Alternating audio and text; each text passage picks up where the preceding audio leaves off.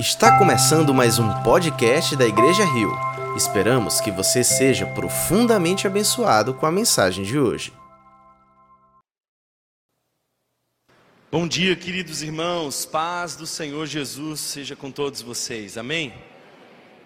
Que privilégio seguirmos juntos nessa série de mensagens expondo esse pequeno livro com a grande mensagem que é o livro de Abacuque. Eu não quero seguir sem antes pedir a graça de Deus sobre a nossa vida. Então, por favor, abra o seu coração, feche os seus olhos e clame que o Senhor nos visite mais uma vez nessa manhã, pela misericórdia dEle, por Sua infinita graça, que Ele fale conosco. Deus, obrigado, Senhor, porque Tu és bom e a Tua misericórdia dura para sempre. Obrigado, Senhor, porque nessa manhã tu nos permitiu mais uma vez chegar a esse lugar, adorarmos em comunidade, rendemos louvores, porque tu é digno de toda adoração. Pai, nós estamos vivendo tempos tão difíceis, tempos onde o desânimo nos assalta, a tristeza bate à nossa porta e muitos questionamentos nos vêm. Mas tu que és o Deus de Abacuque, que ouve os questionamentos de Abacuque e o ensina a caminhar por fé. Também, Senhor, assim desafia a tua igreja, que sejamos hoje confrontados, transformados, consolados pela tua poderosa palavra, que a semente incorruptível do Evangelho caia no terreno fértil do nosso coração, que apesar das minhas limitações e pequenez, que seja um instrumento usado para a honra e glória do teu nome e para abençoar aqueles que aqui tu trouxe. Eu peço, Senhor, que nesse momento tu nos livre de toda distração, que a nossa atenção esteja cativa na tua presença e que nós possamos ouvir a tua voz e obedecer. Esse é o desejo do meu coração e eu sei que é também dos meus irmãos, que juntamente comigo concordam dizendo amém. Abra ou ligue a sua Bíblia a no livro de Abacuque. Nós vamos retomar o nosso estudo em Abacuque.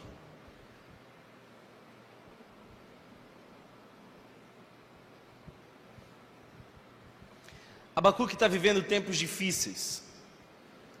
Como você já bem sabe, os juízes estavam corrompidos, os ricos esmagavam os pobres, toda a espiritualidade daquele povo havia sido contaminada pela idolatria. E o povo virara as costas para Deus e se dobrar agora diante de outros deuses. Abacuque se incomoda com aquela realidade. Sofrimento, angústia, tristeza fazem Abacuque clamar. E o capítulo primeiro começa com questionamentos. E todos nós, em momentos de sofrimento, questionamos. E Abacuque faz três perguntas. A primeira delas é: até quando? Você pode olhar nos primeiros versos quando Abacuque diz: Até quando, Senhor, clamarei por socorro sem que tu me ouças? Até quando gritarei violência? Depois ele pergunta: Por quê? Por que me mostras a iniquidade e me fazes ver a opressão? Sabe, duas perguntas que nós fazemos no meio do sofrimento: até quando? Temos pressa. Quem sofre tem pressa. A segunda pergunta é por quê? Porque nós queremos entender a lógica de Deus. A grande surpresa para Abacuque é quando Deus rompe o silêncio e responde a Abacuque, não com aquilo que ele esperava, mas com planos surpreendentes e dolorosos. Porque quando nós observamos, ainda no capítulo 1, os versos 5 em diante, nós vemos a resposta de Deus e ela não era a resposta que Abacuque queria. Abacuque estava orando por paz, por tranquilidade, por restauração, por avivamento. Aviva, Senhor, a tua obra no meio do teu povo. Esse era o discurso de Abacuque. E quando Deus responde, ele diz: Abacuque, eu vou fazer coisas maravilhosas que você não vai entender coisas que se fossem contadas vocês ficariam muito surpresos. Então Abacuque, imagino eu, tem expectativas assim de um grande livramento, Mas aí Deus começa dizendo: Eu estou levantando os caldeus, nação amarga e impetuosa, que marcha por sobre a terra para apoderar-se de moradas que não são suas. Até o presente momento, os sírios dominavam o poder, eles eram a grande potência, mas agora a Babilônia se erguia, e se erguia contra o povo de Deus. Questionamentos aparecem, e o terceiro questionamento de Abacuque é: Deus, que resposta é essa? Até quando? Por quê? E Abacuque também questiona a resposta de Deus. No domingo passado nós exploramos o verso 12 em diante. E se você observar, Abacuque diz aqui algumas coisas interessantes. Especialmente como ele se sentia. Se você observar o texto, vai perceber que Abacuque se identifica como um peixe que é fisgado. Como um peixe que de uma hora para outra vê a rede por sobre si. Ele diz nos, no verso 14: Tornaste os homens como peixes do mar, como animais que não são governados por ninguém.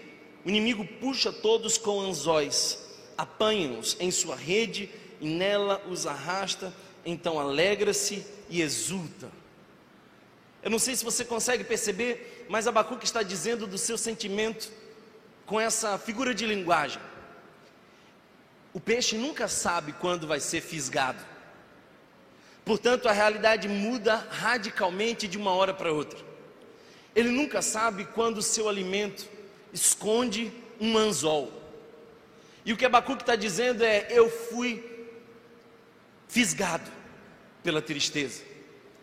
A rede da angústia e do sofrimento foi jogada por sobre mim eu estou rendido, eu não sei o que fazer, eu não posso fazer nada. Você já teve essa experiência? Já viu o cenário mudar de uma hora para outra e não ter nada que se possa fazer? É esse o sentimento de Abacuque. Abacuque está dizendo: Eu estou completamente rendido. Completamente rendido. Ah, como é difícil encarar um cenário emocional como esse. De uma hora para outra, tudo muda e não há nada a fazer.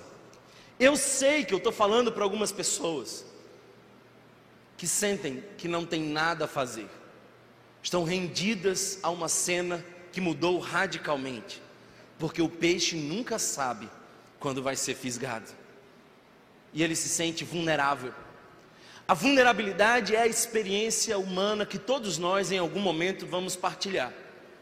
Você já se sentiu vulnerável? Eu sei que sim. E é triste porque nós não fomos treinados para vulnerabilidade. Eu não sei se você teve essa educação, mas eu imagino que não. Nós fomos treinados para conquista, nós fomos treinados para dureza. Aliás, ensinamos os nossos filhos, especialmente os homens, a não chorarem. Mas tem uma hora, queridos, que a vulnerabilidade chega e a gente não passa de um peixinho preso numa grande rede. Abacuque diz como se sente, mas Abacuque também diz o que faz. Ele nos mostra como ele reage dentro desse cenário de vulnerabilidade. E se você observar os versos 12 em diante, você vai ver que Abacuque, ainda no capítulo 1, ele clama por Deus e ele lembra quem Deus é. Sabe, queridos irmãos, em momentos de aflições e vulnerabilidade, quase sempre nós esquecemos quem Deus é. E Abacuque, mesmo no meio dessa angústia, a sensação de ser um peixinho na rede, mas ele diz assim: Senhor, tu és desde a eternidade tu não morrerás. E ele faz afirmações profundas acerca do controle, do poder, do caráter de Deus. O que que nós devemos fazer quando estamos vulneráveis? Lembrar quem Deus é. Lembre quem Deus é. Lembre que Ele é santo, que Ele é bom, que Ele é justo, que Ele é poderoso, que toda a terra obedece à sua voz, que o coração dos reis se inclinam de acordo com a sua vontade. Lembre quem Deus é. Olha como ele nos versos 13 diz assim: Teus olhos são puros, que não suportam ver o mal. E ele, mesmo lembrando o caráter de Deus, faz a Deus algumas perguntas. O que, que a gente faz na vulnerabilidade? A gente lembra quem Deus é. Talvez você tenha esquecido que Ele é Pai, que Ele é amoroso, que Ele nunca nos abandona. E eu vim aqui lembrar você desse feito. Mas a segunda coisa que ele faz está no capítulo 2, no verso 1. E olha só, ele diz algo interessante. Ele diz assim: Ficarei no meu posto de sentinela. Algumas versões dizem assim: Subirei a torre de vigia. E eu quero que você entenda uma coisa. Preste bastante atenção, porque Abacuque está dizendo o seguinte: Eu tenho que sair do meu lugar, porque de onde eu vejo, eu não vejo bem. Abacuque está dizendo o seguinte: eu tenho que subir, porque daqui de baixo eu não estou enxergando esperança. Se eu tivesse sentado como a maioria de vocês, quanto mais baixo, menos visão eu tenho. Abacuque diz: não, eu posso até me sentir um peixe fisgado, mas eu ainda posso subir a torre de vigia. Abacuque não se sente tão refém assim, ele diz: Eu vou subir a torre de vigia. Por que, que ele faz isso? Porque ele quer uma nova perspectiva sobre o seu sofrimento. Abacuque não quer mais ver de baixo, Abacuque quer olhar melhor para a situação. Alguém está entendendo essa palavra hoje? Você talvez está sofrendo muito porque você ainda está vendo de baixo. Mas o meu convite para você hoje é: sobe, vem para a torre de vigia, enxerga de cima. Algumas pessoas dizem assim: Thomas, como é que você percebe os que faltaram na igreja e aqueles que vêm à igreja? Deus me ajuda a ver de cima, e daqui eu vejo vocês, cada rostinho, cada movimento, porque eu estou em cima. Se você estiver sofrendo, há uma coisa a se fazer: sobe. Mas Thomas, como sobe? Sobe em oração. Esta é a escada de acesso para uma nova perspectiva, a oração. Se você busca Deus, você sobe a escada e vê numa outra perspectiva. Mais que isso, um sentinela, quando sobe a torre, é alguém que está disposto a prestar atenção. O soldado não sobe por pouco tempo. E o soldado sobe para observar muitas vezes o nada. Eu não sei se você já serviu num quartel, mas quando você está escalado para ficar de sentinela, você muitas vezes não vai ver nada, mas continue vendo. É uma observação perseverante Abacuque está dizendo, de algum modo, eu não estou vendo nada, mas eu continuo olhando até enxergar um sinal. E é por isso que ele diz: tomarei posição sobre a muralha, aguardarei, espera, espera. Não é no seu tempo, é no tempo de Deus, espera, sobe, ganha uma nova perspectiva. Fique atento aos movimentos e sinais de Deus. Perguntaram certa vez a Madre Teresa: "O que você diz nas suas orações?" Aí ela disse o seguinte: "Eu não digo nada. Eu só escuto. Eu presto atenção em Deus." Aí a pessoa perguntou: "Mas Deus, então Deus o que diz para você? Aí ela disse: Às vezes Deus não diz nada, Ele apenas presta atenção em mim. Às vezes é necessário subir a torre, olhar de cima, aguardar o sinal de Deus, porque Ele dará um sinal. Deus ainda fala conosco. E sabe o que me consola? Eu queria animar você hoje a crer nisso. Deus ainda fala conosco. Presta atenção numa coisa preciosa. Abacuque sobe a torre de vigia, ele começa a aguardar, ele está atento aos sinais, ele não está ali brincando, ele não está distraído, ele está em silêncio e concentrado. Mas depois dessa decisão, aí sim, o verso que nós vamos explorar hoje, o verso 2 do capítulo 2. Deus responde.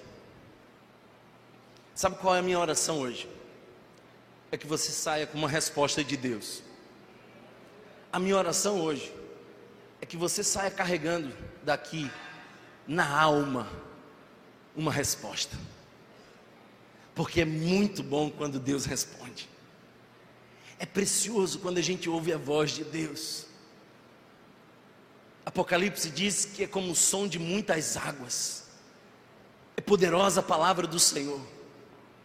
Os soldados foram prender Jesus e perguntaram: Quem é Jesus? Então ele se identifica, ele diz: Sou eu. Quando ele diz isso, os soldados caem por terra, porque a voz do Senhor é poderosa. Não perde a oportunidade de ouvir Deus. É precioso esse encontro. O verso 2 diz: Então o Senhor me respondeu: Escreva claramente a visão em tábuas para que se, para que se leia facilmente. Escuta uma coisa: naquela época se escrevia em pergaminhos, mas os pergaminhos muitas vezes se estragavam. E o que Deus está dizendo aqui é: não, não escreve num papel que se estraga, põe na pedra, porque o que eu estou falando para você se cumprirá, porque é eterno. A palavra de Deus não passará céus e terra passarão, Putin passará, mas a palavra do Senhor escrita em pedra é eterna. Abacuque escreve na pedra, e escreve não com letras miúdas, inacessíveis, escreve com letras garrafais, faz um outdoor, que todos vejam, que todos saibam foi por conta disso que esse livro santo chegou a nós. Foi por conta disso que nós, hoje nós temos essa palavra a ser compartilhada, porque a visão aguarda um tempo designado. Ela fala do fim e não falhará. Ainda que demore, espere-a, porque ela certamente virá e não se atrasará. Tu que está dizendo Deus a Abacuque. Deus está dizendo para Abacuque o seguinte: a Babilônia vem aí, e eles são mais ímpios do que vocês. E Abacuque, eu sei que você está incomodado que eu use um instrumento que não é puro para corrigir a impureza de vocês. Mas Abacuque, fica tranquilo, porque no tempo certo eu também vou corrigir o povo de Nabucodonosor. Os caldeus também conhecerão a minha ira. Não passará impune os ímpios, não será desperdiçada a chance de corrigi-los. Mas aí eu fiquei pensando, por que, que o texto diz que pode demorar? E nós sabemos que demorou. Nós sabemos que esse fenômeno só aconteceu bastante tempo depois, e a gente pode ver um pouco mais desse fenômeno quando os persas invadem a Babilônia. E querendo saber mais disso, leia Daniel capítulo 5 em diante. Eu fico pensando que pode demorar, porque Deus é um Deus bondoso. Pode demorar porque Deus dá chances de arrependimento. O apóstolo Pedro diz que ele é um Deus paciente. Talvez essa fosse a razão da ira de Jonas. Jonas estava incomodado com Deus, porque Jonas sabia que o coração de Deus é longânimo. Olha só que coisa interessante. Jonas estava chateado com a misericórdia de Deus. Ah, Deus, eu sabia que você ia perdoar esse povo e que ia salvá-los, e que a minha mensagem de condenação seria transformada na mensagem da graça. Deus é paciente, mas uma hora, Deus se levanta do trono. Escute bem isso, querido irmão. Não brinque com Deus. Pare com a fantasia de crente. Deus conhece a sua história, Ele sonda os seus pecados escondidos. Não contabilize apenas a bondade de Deus, mas lembre-se também de sua justiça. O que Deus está dizendo a Abacuque é: Abacuque, pode demorar, mas vai chegar. Todo ímpio um dia estará diante do grande julgamento do Supremo Juiz, e cada ato de injustiça encontrará a sua devida recompensa. E olha só, o verso 4 diz: Escreva, o ímpio está envaidecido, seus desejos não são bons, mas o justo viverá pela sua fidelidade. Algo que eu quero que você perceba, querido irmão é de que nós temos apenas dois tipos de pessoas no mundo. A gente costuma dividir todo mundo em dois grupos. Os religiosos dividem assim: nós, os puros, e eles, os contaminados. O mundo divide assim: nós, os de mente aberta, e eles, os retrógrados. Deus também divide em dois grupos mas não são esses grupos que eu acabo de mencionar. Deus divide em dois grupos: os soberbos e os humildes. A Bíblia nos diz que ele resiste ao orgulhoso, mas dá graça ao humilde. Para Deus só existem dois tipos de pessoas: os orgulhosos e os humildes. E olha só, porque o texto está dizendo muito provavelmente acerca de Nabucodonosor e o seu povo. O ímpio está envaidecido. O ímpio está envaidecido, seus desejos não são bons. Essa é a consequência. O nosso orgulho modela os nossos desejos. Muitos dos seus desejos, que representam para você o seu problema, na verdade escondem o seu orgulho. Quer ver uma coisa? Quantos de vocês aqui sofrem com ansiedade? Não precisa, não precisa sinalizar. Sabe por quê? Porque a maioria de nós sofre com ansiedade. Quando Pedro vai trabalhar o tema da ansiedade, Pedro diz assim: lançai sobre ele toda a vossa ansiedade, porque ele tem cuidado de vós. Mas antes, ele diz o seguinte: humilhai-vos debaixo da potente mão de Deus. Você não consegue lançar a sua ansiedade sem antes se humilhar diante do Senhor. Orgulhosos não gostam de se humilhar diante de Deus. Paulo, quando escreve aos Filipenses, diz assim: Não andeis ansiosos por coisa alguma, antes, em tudo, com ações e súplicas. Orem, orem a Deus. Oração é coisa de gente fraca. Oração é coisa de gente limitada. Oração é coisa de gente pequena. E é por isso que eu oro. Porque eu sei que eu sou fraco limitado e pequeno. E eu me humilho debaixo das potentes mãos de Deus. E quando eu faço isso, eu digo: Deus, eu reconheço que eu não estou no controle e nem quero controlar, porque eu sou pequeno demais para te ensinar a trabalhar ou para prever o futuro. Eu lanço a Ti a minha ansiedade. Meu privilégio é ser pequeno nas mãos grandes.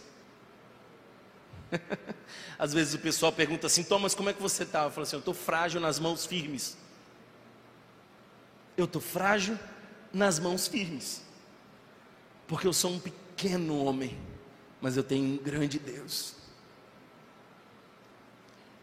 E aqui nós temos o verso central de Abacuque, e por que não dizer um dos versos centrais das Escrituras? O justo pela fé viverá. Que palavra preciosa. Alguns vivem dos seus orgulhos que geram desejos adoecidos, mas outros vivem da sua fé. Essa é uma passagem tão central que ela é repetida no Novo Testamento por três vezes. Quando Paulo vai escrever aos Romanos, no início da carta, ele diz: O justo pela fé viverá. Quando Paulo está exortando os irmãos da Galácia que tinham ah, trocado a sua liberdade em Cristo pela religiosidade, Paulo vai dizer: por que, que vocês retrocederam, decaíram da graça? Lembrem, o justo pela fé viverá. Não se apoie nas suas ações de justiça própria, mas é pela fé. O autor de Hebreus também faz a menção desse verso: o justo pela fé viverá. Sabe, irmão, irmã, como é difícil viver pela fé. É muito difícil. Sabe por quê? Porque a gente tem a preferência de viver pela vista. A fé é aquele firme fundamento das coisas que não se veem, mas a gente quer ver. A gente quer enxergar. Por isso essa neurose, essa angústia. Meu Deus! Você só anda assim porque você quer ver. Ontem eu estava fazendo um casamento, fim de tarde, e a minha surpresa emocionante daquela celebração foi ver uma senhora frágil, já sem vista alguma, entrando com as alianças. E ela estava tão frágil e tão cega que ela não conseguia acertar o caminho. Mas ela não errou o caminho, porque ela não estava sozinha. Junto dela vinha uma outra pessoa, conduzindo, conduzindo. Ela não seguia a sua vista, ela seguia o seu guia. Uma vez eu fui fazer um evangelismo no sertão. E eu quero confessar para vocês, a gente tem pensamentos às vezes muito disfuncionais. Quando eu entro no ônibus, a primeira fileira estava uma jovem completamente cega, que iria passar 20 dias no sertão com a gente.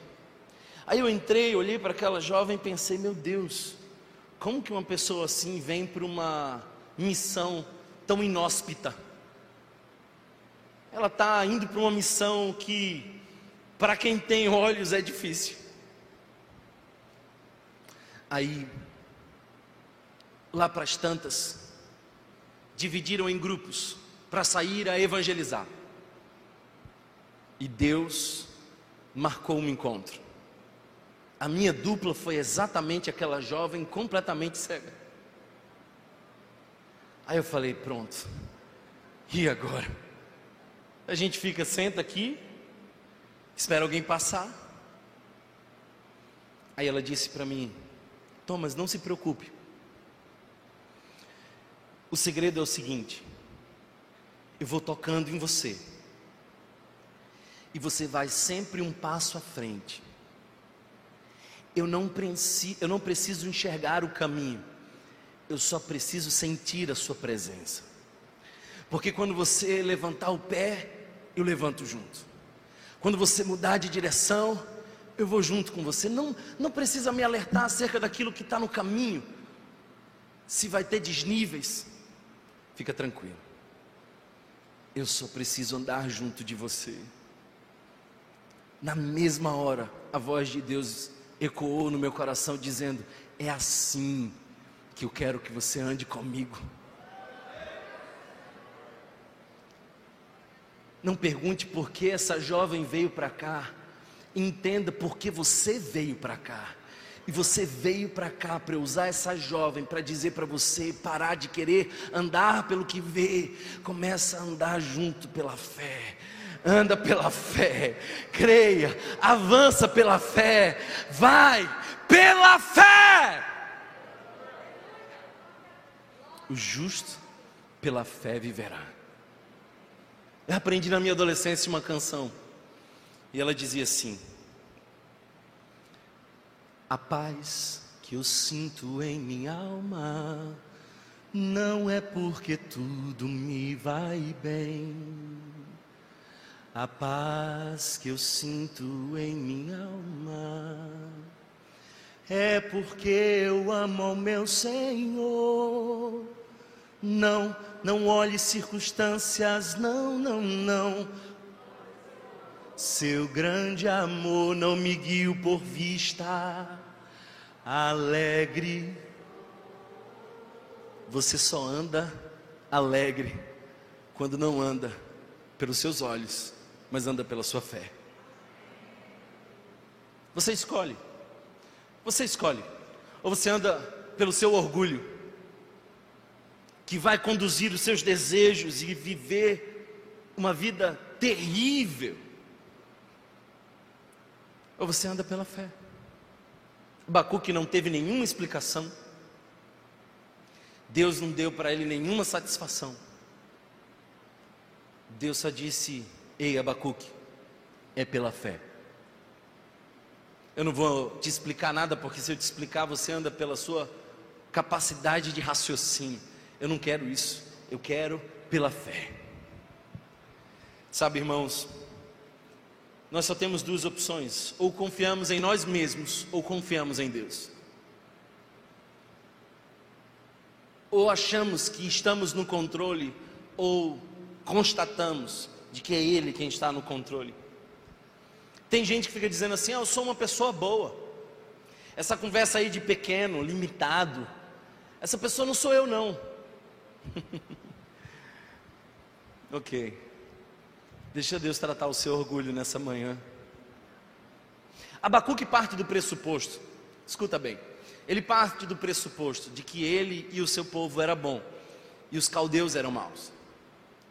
Por isso, que ainda no capítulo 1 ele diz assim: Os teus olhos são bons e não contemplam a maldade. Como assim não contemplam a maldade? Se Deus está olhando para nós o tempo inteiro e vendo em nós os nossos pecados, as nossas mazelas, os olhos do Senhor estão por toda parte. Quer saber de uma coisa, irmão? Eu sou um eterno flagrante diante dos olhos do Senhor. O salmista diz assim: se eu fizer a minha cama no mais profundo abismo, ali estarás. Se eu fizer lá no cume do monte, e ali também estás. As palavras não me chegam à boca, tu já conheces, tu sabes quando eu levanto, quando eu deito, esquadrinhas o meu pensar. Eu sou flagrante, tem nada que eu consiga esconder dele. Ele quer que eu confesse porque ele gosta de me ouvir abrir o coração, mas não há nenhuma novidade para Deus. Ele não se surpreende com nada. Sabe, a gente precisa entender que nós não estamos no controle. Ou você pensa que tudo depende de você, ou vai lembrar que tudo depende dele. Sempre vai ter um Deus. Ou você se elege para Deus de si mesmo, ou se humilha debaixo das mãos poderosas e vive pela fé. O texto continua, e nós vemos aqui a condenação da Babilônia. Mas um grande erro, vai ver, é interpretar que esses ais, e o texto agora nos mostra cinco ais. A grande falha nossa é pensar que isso aí foi um contexto específico, só lá para os caldeus esses ais também são para nós hoje. Essa palavra também nos condena. Porque se o orgulho ainda persevera em nosso coração, tanto quanto em no coração de Nabucodonosor, esses ais também nos denunciam. E observa o que está escrito no verso 5: de fato a riqueza é ilusória, e o ímpio é arrogante e não descansa. Característica do ímpio: não descansa. Eu não sei se você se identifica com essa palavra.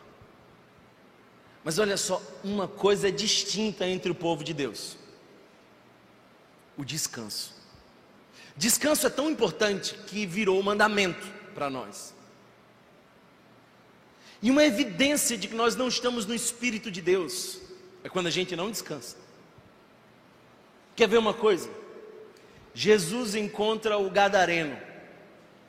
O Gadareno nunca descansava. O texto diz que dia e noite dia e noite. Ele se rasgava, se feria, andava nu, dia e noite. O diabo não nos dá descanso. Quem nos dá descanso é o Espírito de Deus.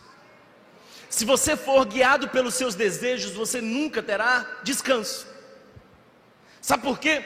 Porque você, guiado pelo seu orgulho que modela os seus desejos, vai dizer o seguinte: eu preciso chegar só até ali, eu, tenho que ganhar esse salário. E você vai e chega aqui, e quando você chega aqui, você diz: Poxa, eu estou tão perto de dobrar a meta, e agora você vai um pouco mais e você nunca descansa. Ele é voraz como a sepultura e como a morte. A ilustração aqui é de que a terra nunca se satisfaz com os mortos, sempre cabe mais um enterrado. É a alma desses que são guiados pelo orgulho, pela arrogância, que é sempre mais.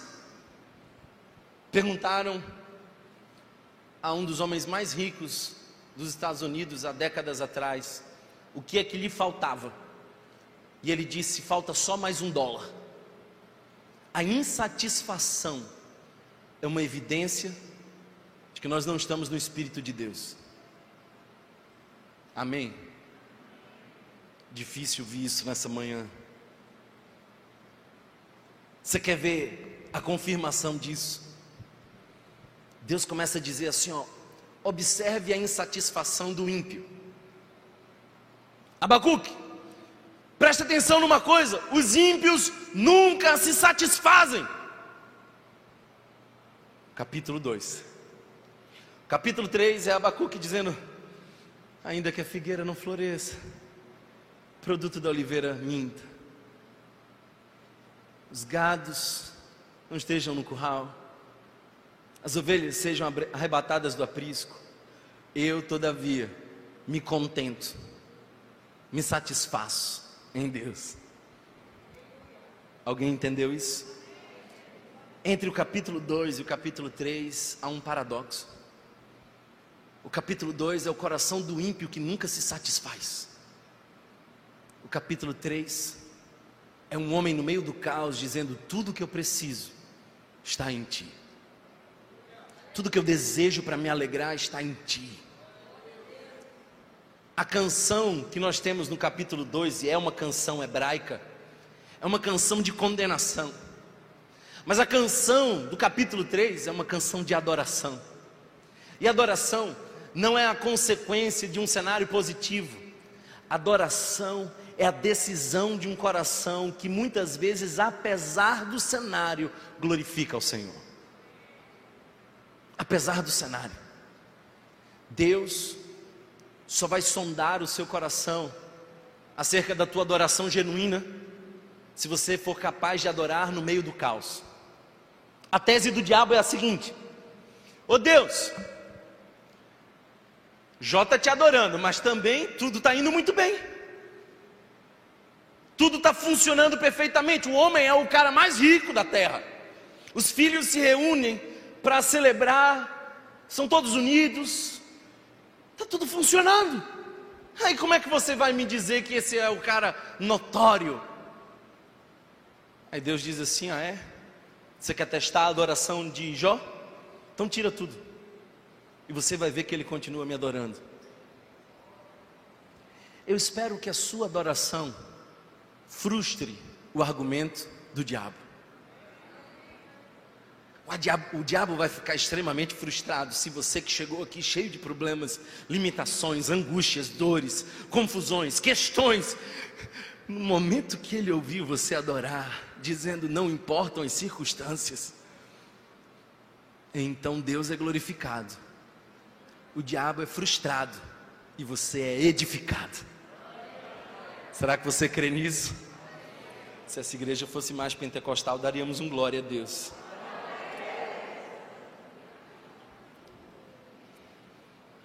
Nunca se satisfaz, apanha para si todas as nações e ajunta para si todos os povos. Verso 6 diz: Todos esses povos um dia rirão dele, com canções de zombaria, e dirão: Cinco ais. Observe que o texto nos mostra cinco expressões de lamento. Eu fiquei pensando assim, como é que eu traduzo para vocês essa expressão hebraica ai, porque talvez ah, não faça parte da nossa história. Né? Eu quando era pequeno, ah, quando eu era pequeno, eu tenho uma irmã, a gente quando via um fazer alguma coisa errada, a gente olhava um para o outro e fazia, ui, dan, dan, dan, ui. A gente criava um suspense, ui, vai vir, vai chegar o castigo, ui. É essa expressão, uai. É ui. É, lamentavelmente, vai vir o castigo de Deus, porque você não quis a misericórdia de Deus. E olha só, o primeiro ai. Dos versos 6 a 8 nós temos o primeiro ai. Observe: ai daquele que amontoa bens roubados e enriquece mediante extorsão. Até quando isto continuará assim? Não se levantarão de repente os seus credores, não se despertarão os que fazem, o que o fazem tremer. Agora você, você se tornará vítima deles, porque você saqueou muitas nações todos os povos que restaram o saquearão, pois você derrotou muitos, muito sangue, derramou muito sangue inocente e cometeu violência contra terras, cidades e os seus habitantes. Aqui a gente tem o primeiro ai. O primeiro ai é para aquele que diz assim: meu benefício, seu sacrifício. Meu benefício, seu sacrifício. Tem gente que vive assim. Que o esforço seja do outro, que o ganho seja meu. Existem três formas, disse o padre Antônio Vieira, um dos maiores oradores da língua portuguesa, fazendo uma leitura da parábola do bom samaritano. Ele diz que existem três formas de viver. Três. Aqueles que pensam: o que é meu é meu, e o que é seu é seu, representado naquela parábola pelo levita e pelo sacerdote. Eles passam pelo caminho, tem um cara ferido, quase morto. Aí eles olham e dizem: coitadinho, mas o que é dele é dele, o que é meu é meu. O problema dele é dele.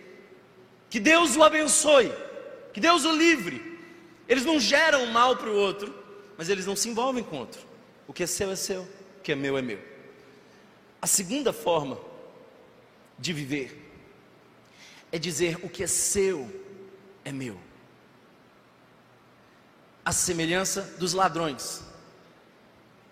Há um homem no caminho que é assaltado por alguém que diz: o seu sacrifício pode ser o meu benefício. Então, eles roubam, eles arrancam, eles ferem, eles machucam. É exatamente essa forma de enxergar que está sendo denunciada. Ai desses que vivem pensando o que é seu pode ser meu. Ai desses. Então, Thomas, você disse que tinham três. Qual é a terceira? A terceira é daquele que diz assim: o que é meu pode ser seu. Representado pelo bom samaritano. Mas eu não sei se você já entendeu essa parábola. Ela não fala do bom samaritano apenas houve alguém que nos encontrou ferido no caminho, que deu vinho, que curou as nossas feridas. Que ofertou de si e que nos levou para uma hospedaria chamada igreja. E o nome desse bom samaritano é Jesus. Ele é esse que diz o que é meu. A minha santidade eu te empresto. A salvação que a mim pertence, eu te dou. Ai desses que querem o benefício para si, enquanto o sacrifício é para o outro. Há um princípio de retribuição. O castigo é sempre proporcional à ofensa cometida. Deus nunca permite um castigo maior do que a ofensa, porque Ele é justo, e um justo juiz não permite desproporcionalidade. E Ele está dizendo assim: o que, o que você fez com as nações, as nações farão com você. Porque quem vive nesse cenário de exploração do outro, paga o preço de também viver o medo de ser explorado. O primeiro ai são para os ricos que conquistam de maneira desonesta. O segundo ai, versos 9 a 11. Ai daquele que obtém lucros injustos para sua casa, para pôr seu ninho no alto e escapar das garras do mal. Você tramou a ruína de muitos povos, envergonhando a sua própria casa e pecando contra a sua própria vida, pois as pedras clamarão da parede e as vigas responderão do madeiro contra você. Ai daquele que edifica uma cidade com sangue. Olha só, queridos irmãos, o segundo A é para esses que escondem aquilo que gostam de ostentar, porque não foi conquistado de maneira justa. Essa semana uma pessoa me procurou pedindo ajuda e depois eu conversando com outras pessoas percebi que era desonesta. E ela usava o nome de Deus. E aí eu fui olhar o perfil dela e percebi que no perfil dela ela estava dizendo como ganhar dinheiro. é porque nós vivemos num cenário fake, de muitas mentiras. E o que Deus está dizendo aqui é: ai desses que escondem aquilo que querem ostentar. Olha o que o texto está dizendo: eles fazem para si lugares onde eles guardam eles constroem fortalezas para guardar. Os caldeus guardavam os tesouros que haviam arrancado das nações, como um pássaro que põe o que é mais precioso no ninho, inacessível. Nabucodonosor construiu fortalezas, e as edificações de Nabucodonosor ficaram marcadas na história antiga. E o que Deus está dizendo é o seguinte: aquilo que você está tentando proteger porque você ganhou de maneira desonesta, Ai de você, porque você continua vulnerável e resultará em vergonha. Resultará em vergonha. A ostentação gera vergonha. Esse é o segundo ai. Mas olha o terceiro, verso 12. Ai daquele que edifica uma cidade com sangue e estabelece com crime, acaso não vem do Senhor dos exércitos que o trabalho dos povos seja só para satisfazer o fogo e que as nações se afatiguem em vão. Mas a terra se encherá do conhecimento da glória do Senhor. É o povo que quer ter sem ser. É quando os fins justificam os meios. Nabucodonosor construiu uma cidade usando trabalhos forçados de nações. Gente que foi explorada, uma cidade que foi edificada com sangue Aí Deus diz assim: Olha, essa cidade que foi edificada com sangue, ela vai se desfazer. Mas o meu reino será edificado em todas as nações, toda a terra se encherá do conhecimento, porque toda a terra se encherá do conhecimento, você e o seu nome serão apagados na história, o seu império vai ser destruído, mas a terra será cheia do conhecimento de Deus é gente que quer ter sem ser. O quarto ai, verso 15 a 17. Ai daquele que dá bebida ao seu próximo misturando-a com o seu furor, até que ele fique bêbado, para lhe contemplar a nudez. Beba bastante vergonha em vez de glória. Sim, beba você também e exponha-se. A taça da mão direita do Senhor é dada a você. Muita vergonha cobrirá a sua glória. A violência que você cometeu contra o Líbano o alcançará, e você ficará apavorado com a matança que você fez de animais, pois você derramou muito sangue e cometeu violência contra terras, cidades e seus habitantes. De que vale? Aliás, até o verso 17. O quarto ai é gente que visa o prazer sem pudor. Gente que busca o prazer sem pudor. Olha só, essa estratégia mencionada aqui continua hoje. É o indivíduo que chega assim, ó, eu quero pagar uma bebida para você. E não é gentileza, é egoísmo. Porque esse que paga a bebida espera a vulnerabilidade do outro, quer caçar o outro, devorar o outro, não pensa no outro, gera para o outro vergonha, humilha o outro, trata o outro como um pedaço de carne, coisifica o outro. A coisificação do outro é diabólica, existe ainda hoje. É o prazer sem pudor. E olha só que coisa interessante. O próprio Deus está dizendo assim: Eu vi o que vocês fizeram com o Líbano. É um pecado ecológico.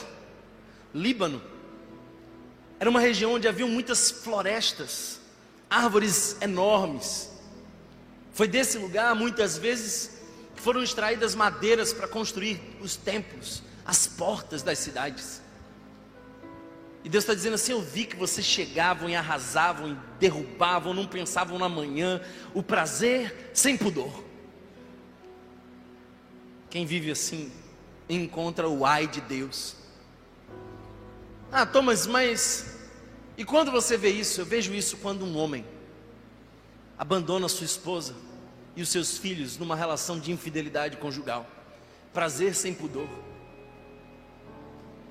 Eu vejo isso quando alguém abdica dos seus valores para tornar a sua vida mais confortável, prazer sem pudor. É quando você dá um passo adiante da moral e a tua imoralidade instala um cenário que coisifica as pessoas. Os caldeus eram um povo muito imoral, adoravam orgias, eles davam bebidas às pessoas que eram cativas das guerras, para que elas tirassem a roupa e eles envergonhassem elas e usassem delas. Isso está hoje na nossa cultura. Eu quero que você se arrependa, porque de algum modo isso também está em você pensamentos, desejos. É o descontrole. É o indivíduo que não conhece fronteiras. É um indivíduo que não respeita limites. É um indivíduo que não para no primeiro gole. Não para no primeiro relacionamento. Ele vai adiante, ele vai mais, ele quer mais. O prazer sem pudor. O último ai. Está nos versos 18 a 20 de que vale uma imagem feita por um escultor ou um ídolo de metal que ensina mentiras? Pois aquele que o faz confia em sua própria criação, fazendo ídolos incapazes de falar. Ai daquele que diz a madeira desperte, ou a pedra sem vida acorde. Poderá o ídolo dar orientação? está coberto de ouro e prata, mas não respira. O Senhor, porém, o Senhor, porém, porém, está em seu santo templo. Diante dele, fica em silêncio toda a terra. O último ai é para aqueles que gostam de fabricar ídolos. Sabe, o nosso coração é uma fábrica de ídolos, deuses criados para nós, a nossa imagem e semelhança. E deixa eu dizer uma coisa para você: uma realidade que você não pode mudar é de que você é um adorador. Deixa eu esclarecer isso aqui. Todo mundo nesse auditório é um adorador por excelência. Adoramos muito bem. O diabo não mudou a natureza de adorador. Às vezes o pessoal na igreja fala assim: ah, quem são adoradores aqui? Deixa eu dizer uma coisa: todos são adoradores. A questão é a quem adoramos? Ou aos nossos ídolos fabricados por nós? Ou aquele que nos criou? A nossa criação ou ao nosso Criador? E a grande questão é essa: a adoração é um depósito de confiança. Nós adoramos algo, nós depositamos naquilo confiança. Tem gente que adora a sua beleza estética e investe nisso e gasta tempo, dinheiro com isso. Tem gente que compra coisas, que constrói hobbies. Tem gente que ama algumas coisas criadas por si. Tem gente que gosta de olhar para a conta do banco e dizer: Estou seguro. Essa é a expressão da idolatria do nosso coração. Tem gente que encontra na sexualidade a sua idolatria. Tem mulheres que dizem: Meu Deus, se tu não me der um companheiro, eu nunca serei feliz. Idolatria. Tudo que ocupa o lugar de Deus é idolatria. Ai dos idólatras. Uma expressão contra a idolatria dos caldeus, que tinha muitos desses, deuses incontáveis depositavam sua confiança num panteão de deuses criados e todos impotentes. O oposto do cristianismo não é o ateísmo. O oposto do cristianismo é a idolatria. O oposto do cristianismo é a idolatria. Idolatria é adorar qualquer coisa que não seja Deus, ou Deus como um algo menor do que ele se revelou. Ai dos idólatras. Queridos irmãos, a palavra de Deus hoje nos chama ao arrependimento. É tempo de confessar os nossos pecados. É tempo de reconsiderar os nossos caminhos, diz o Senhor. É tempo de nós enxergarmos aquilo que nós temos feito, a semelhança dos caldeus. É tempo de ouvirmos a profecia escrita em pedra, clamando que venhamos ao arrependimento. Do contrário, nós vamos experimentar as consequências da nossa idolatria. Perceba uma coisa: cada consequência está diretamente ligada ao ato condenado pelo ai. O que o que vai saquear o outro vai ser por ele saqueado. Sabe, irmão, irmã, é tempo de nós reconhecermos quem Deus é. E a parte mais linda desse texto é que nós temos aqui duas afirmações de convicção, de certeza. Você precisa sair com elas. Você precisa pô-las em seu coração. Não abra mão dessas duas expressões. A primeira se encontra no verso 14: A terra se encherá do conhecimento da glória de Deus. Deus está dizendo assim, Abacuque: as coisas vão ficar difíceis, os cenários vão ser terríveis, mas eu continuo no trono, e toda a terra me conhecerá. eu serei conhecido. Toda a terra será cheia do conhecimento da glória de Deus. A segunda certeza de vitória e esperança que nós temos olhando para esse texto é o verso 20, olha comigo. O Senhor está em seu santo templo. Thomas, por que Deus permitiu o meu sofrimento? A pergunta não é essa. A pergunta é: como Deus pode permitir que uma pessoa pecadora, idólatra, cheia de falsos deuses, acordasse nessa manhã, respirasse o ar que Ele fez e desfrutasse da misericórdia que se renovou sobre nós.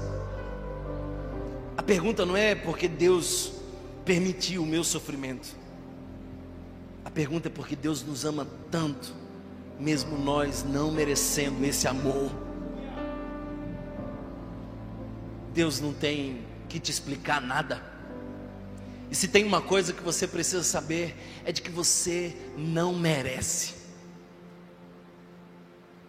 Você está nesses ais. A grande diferença é que esse cálice da mão direita de Deus, o cálice da ira, que tinha o seu nome e também o meu, foi oferecido a Jesus. Pai, se possível, afasta de mim esse cálice. Não, essa não era a vontade do Pai. O cálice da ira pelos meus pecados foi tomado pelo meu Jesus. E tudo que eu preciso hoje é desfrutar da Sua graça e silenciar o meu coração.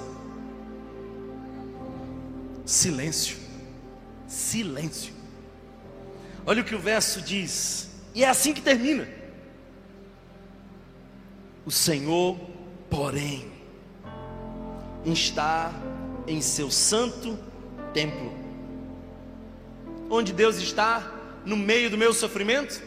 Deus está em seu santo templo, de onde ele contemplou o seu filho Jesus se entregar por nós. Ele continua no mesmo lugar de onde ele viu o seu filho clamar: Deus meu, Deus meu, por que me desamparaste? Foi por mim, foi por você. A resposta é Jesus. Olha só. Abacuque começa dizendo: Até quando, Senhor? Continua dizendo: Por que, meu Deus? Depois ele questiona a resposta de Deus, dizendo: Eu não estou entendendo por que, que você está respondendo assim. Mas no capítulo 2, Deus diz algumas coisas. A primeira, você foi chamado a viver por fé. O fé, o justo pela fé viverá. A segunda, toda a terra ficará cheia do conhecimento da glória de Deus. A terceira, cálice. Cálice. Você está muito barulhento. Cálice. Porque para ouvir a voz de Deus, é preciso fazer silêncio. Cale-se. Ele continua no seu santo templo. Cale-se. Pare de reclamar como se Deus tivesse que te responder, de questionar como se Ele tivesse que te explicar, de reclamar como se você precisasse ensiná-lo a trabalhar. Cale-se. Ele quem tem o um controle. E nunca perdeu o controle. E a esperança que eu e você podemos ter nessa manhã é de que a terra ficará cheia do conhecimento da glória de Deus. Feche seus olhos, eu quero orar por você.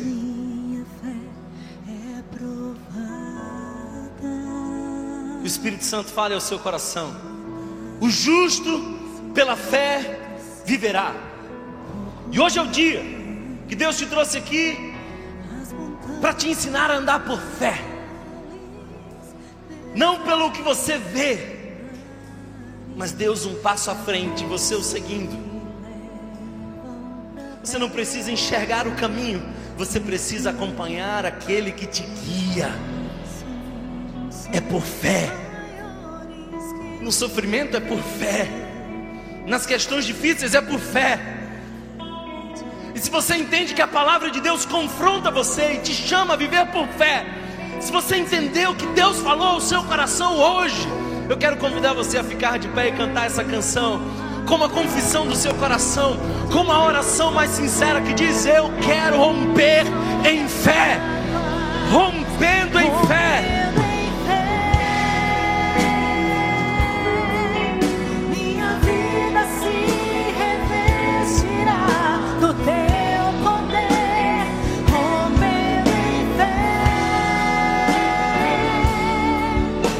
Ousadia vou mover o sobrenatural.